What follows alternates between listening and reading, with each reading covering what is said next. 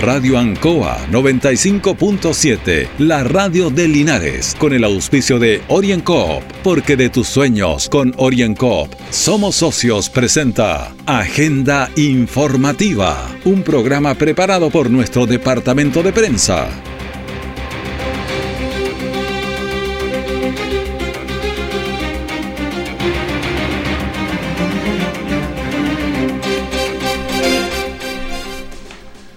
Muy buenos días, bienvenidos a Agenda Informativa en Radio Anco en este martes 3 de mayo de 2022. De inmediato las informaciones de las últimas horas preparadas por nuestro departamento de prensa. Titulares para la presente edición. Cadena perpetua calificada para los asesinos del pequeño Emilio.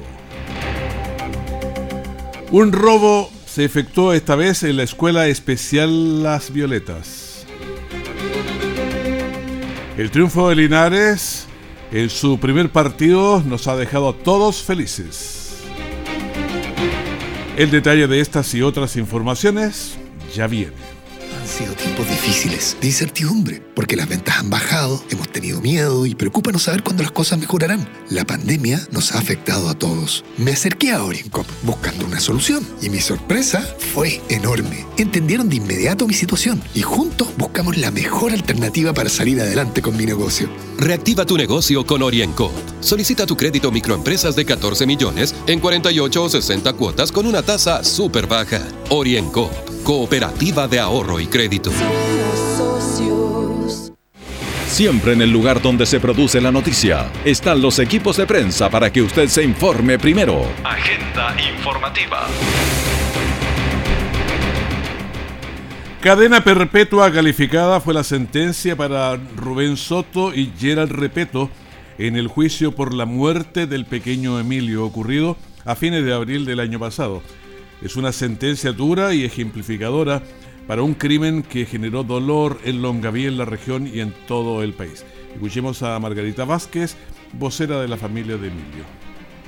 Estoy muy emocionada, pero son sentimientos encontrados porque es una parte de lo que nosotros estamos pidiendo, solo una parte. Hubiésemos querido que los jueces dijeran que los van a poner en cárceles separadas, que es nuestra gran lucha. Justicia, la calificada tenían que darla por devolverle un poco de paz y un poco de, de todo lo que el Estado y los jueces se han equivocado en estos tiempos. También familiares de otros casos policiales emblemáticos se hicieron presentes en el dictamen de la sentencia. Escuchemos a Zenen Vázquez, que es el padre de Normita Vázquez. Hay que haber justicia. Eso es lo que estamos pidiendo nosotros también para Emilio, de que ojalá sea cadena perpetua para este asesino. También escuchamos a Mariana Vázquez, que es la hermana de Normita Vázquez. Aquí eh, nosotros como familia de Normita también apoyando al pequeño Emilio porque necesitamos que en este país se haga justicia, que sean muchos más los casos que sean reabiertos y necesitamos justicia para el país. Y además que estar aquí es injusto porque la familia debería estar descansando, estar viviendo su duelo. Pero ¿qué estamos haciendo los chilenos? Hay que salir a las calles para poder ser escuchados. Y vamos a escuchar también una prima de Emilio Jara que señaló lo siguiente. Conseguir que ellos no estén juntos. Así que como dijo, la bandera no la vamos a bajar jamás. No la vamos a bajar hasta conseguir lo que nosotros queremos. Hemos sido una familia muy, muy pacífica. Pero queremos, queremos que ellos no estén juntos y vamos a seguir. Nos han conocido nuestro lado A. ¿Por qué? Porque estamos pidiendo calmadamente justicia. Bueno, una de las peticiones que más se ha escuchado es que bueno, era cadena perpetua, pero además la cumplan en, en, en, lugares separados, porque como eran pareja, entonces la idea es que sea esa parte de la sentencia. Ambos sujetos fueron condenados a cadena perpetua y ahora la familia entonces se, se concentrará en que la cumplan en penales diferentes. De la delincuencia no se salva nadie. Un robo de especies se produjo en la Escuela Especial Las Violetas, en la calle Brasil, con los copihue al sur de Linares. Aún no hay responsables. Escuchemos al subprefecto Domingo Muñoz de la Viro de Linares. La PDI se encuentra realizando diversas diligencias investigativas en virtud de una denuncia por un robo ocurrido en la Escuela Las Vileras, en la calle Brasil, en la cual sustrajeron diversas especies del, interior del colegio. La diligencia de desplegar hasta el momento trabajo científico, técnico y empadronamiento al respecto serán informadas al Ministerio Público a fin de continuar con la investigación del caso. Los hechos son investigados por el Ministerio Público y hasta el momento no hay detenidos.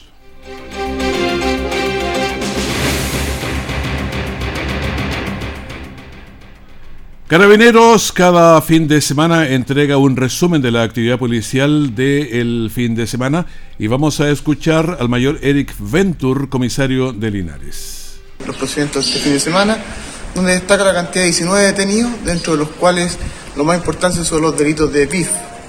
A su vez tuvimos sobre 400 controles vehiculares y controles de identidad alrededor de 8. Ahora bien, nosotros nuestro llamado siempre es a la prevención y a informar lo que está ocurriendo. ¿A qué se refiere con informar? A la participación a través de los nuestros para que den cuenta de los hechos que están ocurriendo o de los que observan. No es necesario que entreguen su identidad, basta solamente con que nos llamen y nos aporten con la información necesaria para ello. Muchas gracias. Hay variados controles para este cuerpo social que podría comportarse mucho mejor, pero ya sabemos que el hombre es un lobo para el hombre, frase de Plauto unos 200 años antes de Cristo, pero rescatada después por Thomas Hobbes en el siglo XVII. Orienco está presentando Agenda Informativa en Ancoa, la radio de Linares. Han sido tiempos difíciles, de incertidumbre, porque las ventas han bajado, hemos tenido miedo y preocupa no saber cuándo las cosas mejorarán. La pandemia nos ha afectado a todos. Me acerqué a Orincop buscando una solución y mi sorpresa fue enorme. Entendieron de inmediato mi situación y juntos buscamos la mejor alternativa para salir adelante con mi negocio. Reactiva tu negocio con Orienco. Solicita tu crédito microempresas de 14 millones en 48 o 60 cuotas con una tasa súper baja. Orienco Cooperativa de Ahorro y Crédito. Nuestra central de prensa está presentando Agenda Informativa en el 95.7 de Radio Ancoa. Y ahora tenemos contacto directo con el abogado y panelista de Piedra Roseta, Marco Villagra. Buenos días, ¿qué tal? ¿Cómo está, don Raúl? Muy buenos días. Encantado de estar precisamente en este día del Día Internacional o Mundial de la Prensa Libre. Bueno, hay, hay otros temas que conversar en el día de hoy. Esta prensa libre puede hablar de, de muchísimas cosas. Hemos tenido hartas encuestas en los últimos días. ¿Qué le parecen las encuestas? ¿Creíbles, no creíbles? Esa foto de la realidad que es muy cambiante. Bueno, siempre las encuestas constituyen un insumo para estar tomando el pálpito o cómo está la realidad en un momento concreto.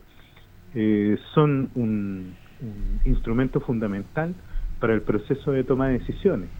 Pero si transformamos, se terminan transformando la encuesta en la finalidad de las políticas públicas, ahí es donde yo creo que cae el error. Sí, lo que mm, el principal cuestionamiento que uno puede encontrar a la encuesta tiene que ver que estas generalmente entregan los resultados, pero no indican cuál es la base muestral y hay que indagar mucho o hay que estar buscando demasiados antecedentes para poder dar con estos datos porque son importantes saber sobre qué base muestral se realiza, a qué segmento de la población lo están haciendo, porque evidentemente Chile opina de una manera u otra dependiendo a quién le estén consultando un determinado tema. Claro, es un tema siempre complicado las encuestas, pero por ejemplo, en el último tiempo ha habido varias y a veces es bueno comparar tres, cuatro y hay hartas. Y hay, ha cambiado la percepción sobre el presidente Boris, sobre la convención, que también lo voy a preguntar ligerito. Exactamente. Esto, evidentemente las encuestas marcan una determinada tendencia. Y no hay que ser caso omiso a las encuestas, sino, como les digo, tiene que ser especialmente un instrumento para este proceso de toma de decisiones y también para ajustar el rumbo que se pueda tener en una determinada eh, propuesta pública, en una política pública que se está implementando o que se pretende establecer. Y evidentemente las encuestas que han ido estableciendo que el presidente Boric hoy día está en una situación de desafección de la población es porque precisamente hoy día se le está requiriendo que su programa de campaña empiece a verse cristalizado en políticas públicas concretas. Eh, ya es sabido que por la, la contingencia política, básicamente se le está pidiendo el pie en el acelerador, porque además vienen otros problemas contingentes que están caminando muy fuerte y se están tomando la agenda pública, como el problema económico, la misma situación de la Convención Constitucional, a la cual le faltan poquitos meses para poder concluir su tema, y ya sabemos que está caminando todo el proceso electoral para poder determinar si esa constitución, el proyecto y el texto que se va a presentar a la población va a ser aprobado o rechazado conforme a las reglas que se establecieron para ese proceso. Bueno, ya estamos en la, en la convención. Eh, conversemos un poquito más de ella al final está siendo bastante grande, así, bastante maximalista, le dirían algunos, porque tiene muchísimos artículos y va a tener más. Bueno, una de las principales críticas que se están realizando tiene que ver con este carácter maximalista que se está expresando en un texto que ya está superando los 300 artículos y falta todavía capítulos cardinales que son importantes establecer como el de sistema político y de reforma a la Carta Fundamental. Por eso, el, no solamente el tema de las encuestas, sino que también eh, cómo está eh, opinando la academia, qué es lo que está señalando, cómo se están comportando los distintos eh, elementos que componen la opinión pública, la Convención Constitucional tiene que ponerle bastante atención y mucho ojo, porque los tiempos están demasiado ajustados. Hoy día la pregunta tiene que establecer si la Convención Constitucional, en el poco tiempo que le queda de trabajo, va a lograr establecer un texto que sea no solamente aborde las distintas problemáticas que eh, una constitución tiene que resolver respecto de la organización del sistema político, las libertades públicas, sino también tiene que dar cuenta de cómo se va a proyectar el país para los próximos años. Y si el texto no seduce, si solamente nos quedamos en estas contingencias acerca de lo que ha sido el trabajo y el procedimiento de la Convención Constitucional, probablemente eh, la, la tarea se le pone cuesta arriba. Pero mi confianza siempre está en que se puede enmendar el rumbo y podemos lograr establecer un texto constitucional que sea atractivo, que pueda atraer también a personas que hoy día están en la duda y definitivamente esto lo vamos a saber definitivamente cómo va a ser el resultado el día 4 de septiembre. Cuando uno mira muchas personas que eran eh, fuertemente de, izquierda, estoy pensando Mario ba eh, o el profesor Massa que dijo que esta era una constitución para un país imaginario. Entonces, de pronto uno dice, ¿qué está pasando? ¿Se esperaba mucho más de, de esta carta? Evidentemente, nosotros, y desde la perspectiva personal, siempre he creído que los procesos constitucionales no se pueden hacer eh, en una olla de presión. Tiene que haber un proceso de despliegue mucho más amplio, tienen que convocarse necesariamente a las universidades, a los centros de pensamiento, también tiene que hacerse eh, un trabajo de participación mucho más próxima y directa de las personas, no solamente a través de la elección de representantes, sino también para captar eh, la temperatura de aquellas materias que son importantes establecer en un texto. Y evidentemente cuando se establece un proceso con estas naturalezas y estas características, evidentemente había un riesgo de que esto terminara presionando fuertemente la redacción de un texto constitucional que fuera tendiente al minimalismo o al maximalismo. Y el problema está en que en un clima de reinante desconfianza hacia la política, en que hay que escribirlo prácticamente todo para que de esa forma se pueda cumplir realmente hay que establecer qué nos está pasando como país, que necesitamos que nuestra constitución esté estableciendo hasta el más mínimo detalle, hasta la más mínima coma, acerca de cómo tiene que ser el país que estamos soñando. Quizá lo que necesitamos es un trabajo mucho más fuerte respecto de la educación ciudadana y del cumplimiento de nuestros derechos y deberes para los efectos de establecer cómo puede ser una carta fundamental que en definitiva nos termine representando a todos y a todas. Es una carta fundamental que está presionada como olla presión ahí, pero contra el tiempo especialmente. ¿Hay alguna posibilidad todavía de que se alarguen un poquito los plazos o ya eso está firme? Bueno, hoy día yo estaba escuchando y durante todo el fin de semana las entrevistas que salió a, y las opiniones que ha estado entregando el presidente de la República, fundamentalmente estableciendo cuáles son las reglas que tienen que determinar el siguiente debate público. Y hasta el minuto, eh, él no se está inclinando por una vía distinta a tener el resultado del plebiscito del día 4 de septiembre. Es decir, con el apruebo o con el rechazo, tiene que generarse una dinámica de, de la gestión política y pública que va a realizar el gobierno. Por lo tanto, hoy día la posibilidad de tener una tercera opción se ve cada día más lejana. Y muy particularmente porque la Convención Constitucional ha estado directamente encaminada a entregar un texto definitivo. Ya se vean descartado iniciativas y propuestas de iniciativas para extender el tiempo, precisamente porque se necesita ponerle y cumplir los plazos que, y el itinerario que estableció la, este proyecto de nueva constitución y por lo tanto, una vez cerrado el efecto plebiscito, vamos a tener que determinar con qué opción se quedó Chile y cuáles van a ser las vías de salida para ese efecto. Claro, para la convención uno de los problemas es que entre más tiempo pasa se puede haber más desencanto y el asunto se pone más complicado, así que tampoco les conviene. No, de todas maneras, y creo que ahí hay un llamado también a, establecer eh, dentro de la institucionalidad de nuestro país cómo nos hacemos cargo de los problemas cuando ponemos un tema tan radical, tan fundamental, eh, tan esencial para la marcha de la nación como la redacción de una nueva constitución. Eh, durante el gobierno de la presidenta Bachelet, durante el gobierno del presidente Lagos, el trabajo que se hizo para poder establecer marcos constitucionales y reformas de la Constitución, e incluso un nuevo proyecto constitucional, no solamente tomó tiempo, sino que hubo una gestión, una convocatoria, un trabajo de mucho más largo plazo.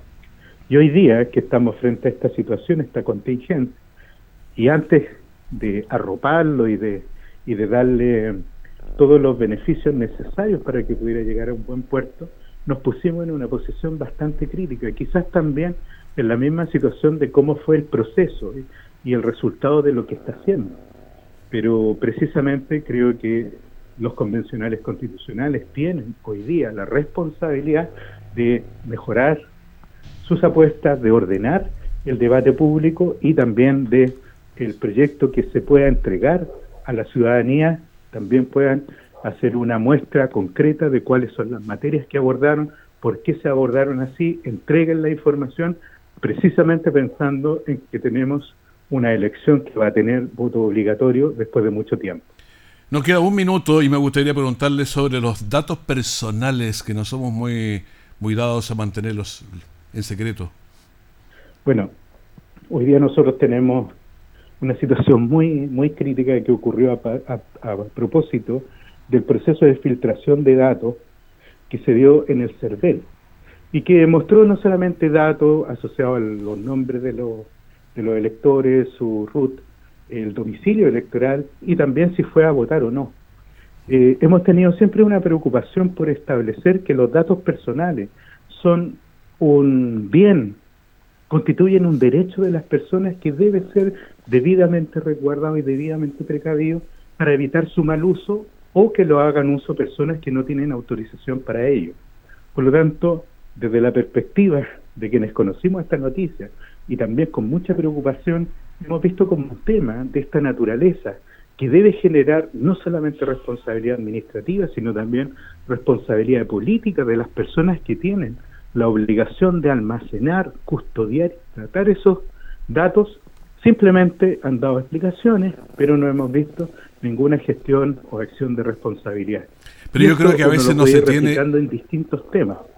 Lo importante es que las personas tengamos conciencia que los datos personales son absolutamente importantes, imprescindibles, son insustituibles y no pueden estar al arbitrio de cualquiera, para el manejo de cualquiera, porque en definitiva es parte del derecho a la intimidad privada que tenemos todos y todas y por lo tanto merecen respeto, merecen cuidado y también las instituciones que deben entregarle protección y su almacenamiento tienen que responder cuando se viola esa confidencialidad. Claro, tenemos que ser mucho más responsables en esto porque yo recuerdo hace un par de elecciones publicaron los datos de manera que uno podía saber perfectamente quién vivía en tal casa, con cuántas personas estaba, que sea era un para la delincuencia era una fiesta eso. Eh, claro, y, finalmente lo, lo, que eso termina generando es desconfianza. Mm. Eh, si tú accedes a la entrega de tus datos personales y, e incluso información muy sensible, como tiene que ver con los números de RUT o los teléfonos de contacto o el número de personas que habitan en tu casa, tiene que ser precisamente a instituciones que puedan tratar responsablemente esta información y que no terminen siendo comercializadas o que se encuentren en una base de datos disponible para todo el público. Claro. Porque esto representa como eh, lo más representativo sería tener como si tú dejaras abiertas las puertas de tu casa, todas las ventanas para que cualquier persona pudiera ingresar y en definitiva lo que terminan afectando es tu intimidad personal. Y eso hay que resguardarlo de todas maneras y la legislación tiene que avanzar en ese sentido. Muchísimas gracias, muchas gracias por esta conversación en el día de hoy. Te lo agradezco Raúl y Cariños a todos los auditores y auditoras. Perfecto, Marcos Villagra, abogado, en estos comentarios. Orienco está presentando Agenda Informativa en Ancoa, la radio de Linares. Han sido tiempos difíciles, de incertidumbre, porque las ventas han bajado, hemos tenido miedo y preocupa no saber cuándo las cosas mejorarán. La pandemia nos ha afectado a todos. Me acerqué a Oriencop buscando una solución y mi sorpresa fue enorme. Entendieron de inmediato mi situación y juntos buscamos la mejor alternativa para salir adelante con mi negocio. Reactiva tu negocio con Oriencop. Solicita tu crédito microempresas de 14 millones en 48 o 60 cuotas con una tasa súper baja. Oriencop Cooperativa de Ahorro y Crédito. Todo el acontecer noticioso del día llega a sus hogares con la veracidad y profesionalismo de nuestro departamento de prensa. Agenda informativa.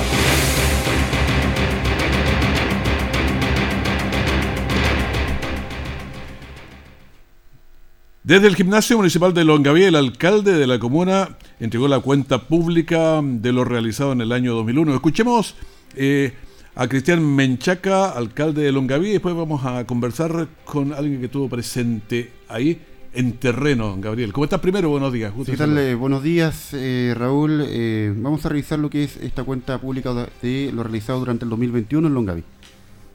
Bueno, más que puntos es, un punto único porque es la cuenta pública anual que dan los alcaldes en todo Chile a, a la comunidad y al Consejo Municipal de lo que ha sucedido en un año pero es difícil separar porque realmente hay proyectos que llevan continuidad, otros empezaron, otros terminaron y otros están empezando. Y lo importante es poder dar una cuenta ordenada, que este municipio tiene sus cuentas pagadas, tenemos superávit en nuestras cuentas con todos los problemas que tiene educación y hemos logrado eh, hacer crecer nuestra comuna, pero esto no se hace solo, no es un alcalde solo, es es mucha gente, incluyo todos los funcionarios, a los dirigentes en general, a la comunidad que tiene la paciencia de entender que hay un proyecto que va más allá de un año, de cuatro años de una gestión. Y creo que es el éxito de Longaví. Si usted analiza, Longaví era un pueblo muy pequeño, casi nadie lo conocía, hoy día es, una ciudad importante dentro de la provincia de Linares y somos envidia de algunas comunas por el crecimiento que hemos logrado y hemos tenido un aporte importante de gestión de nuestro propia, pero también del gobierno central en los distintos gobiernos que a mí me ha correspondido ser alcalde. Alcalde las, proyecciones, perdón, las proyecciones, alcalde, para lo que viene este año. Bueno, las proyecciones, mira, nosotros trabajamos con presupuestos anuales y lo importante es poder mantener equilibrado el presupuesto y, ejecutar nuestro plan de desarrollo que tenemos junto al Consejo Municipal, eh, hacer efectivo el, presupuesto y lograr que se incorporen más recursos y, bueno, lo más soñado para todos los chilenos, especialmente los longavianos, es no tener pandemia y poder hacer una vida relativamente normal.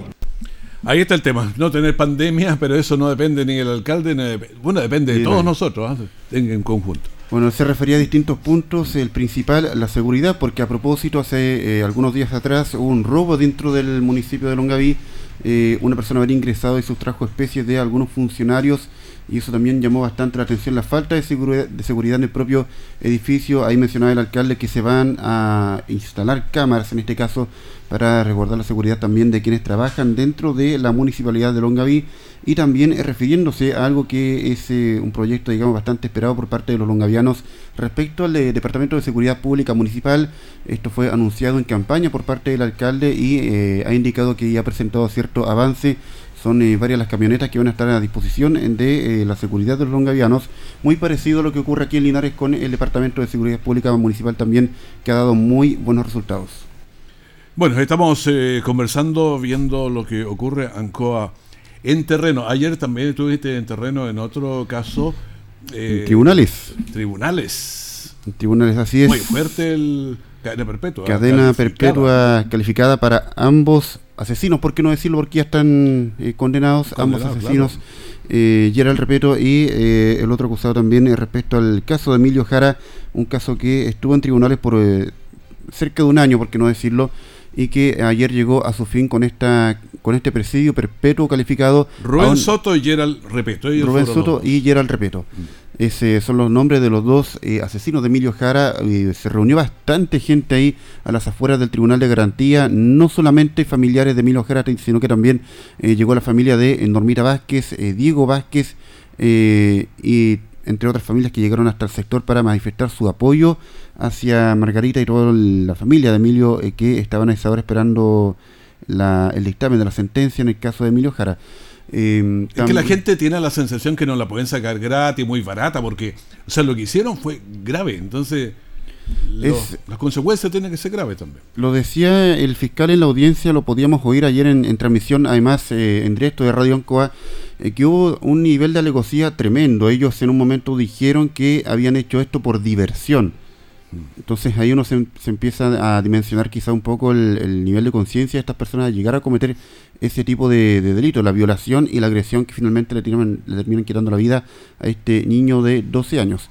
Hay bastantes muestras de apoyo, tanto en redes sociales, eh, también por parte de autoridades. Hay que recordar que tiempo atrás también el alcalde Cristian Menchaca de Longaví eh, nombró a una de las canchas nuevas del Colegio Juan de la Cruz, Juan de la Cruz Domínguez, digo, con el nombre de Emilio Jara en honor al menor que además estudió en ese colegio, entre otras muestras de apoyo también. Eh, eh, una, empresa de buses que estuvo movilizando a la familia hacia Santiago, hacia aquí a Linares cada vez que había alguna audiencia, también es bastante importante destacarlo.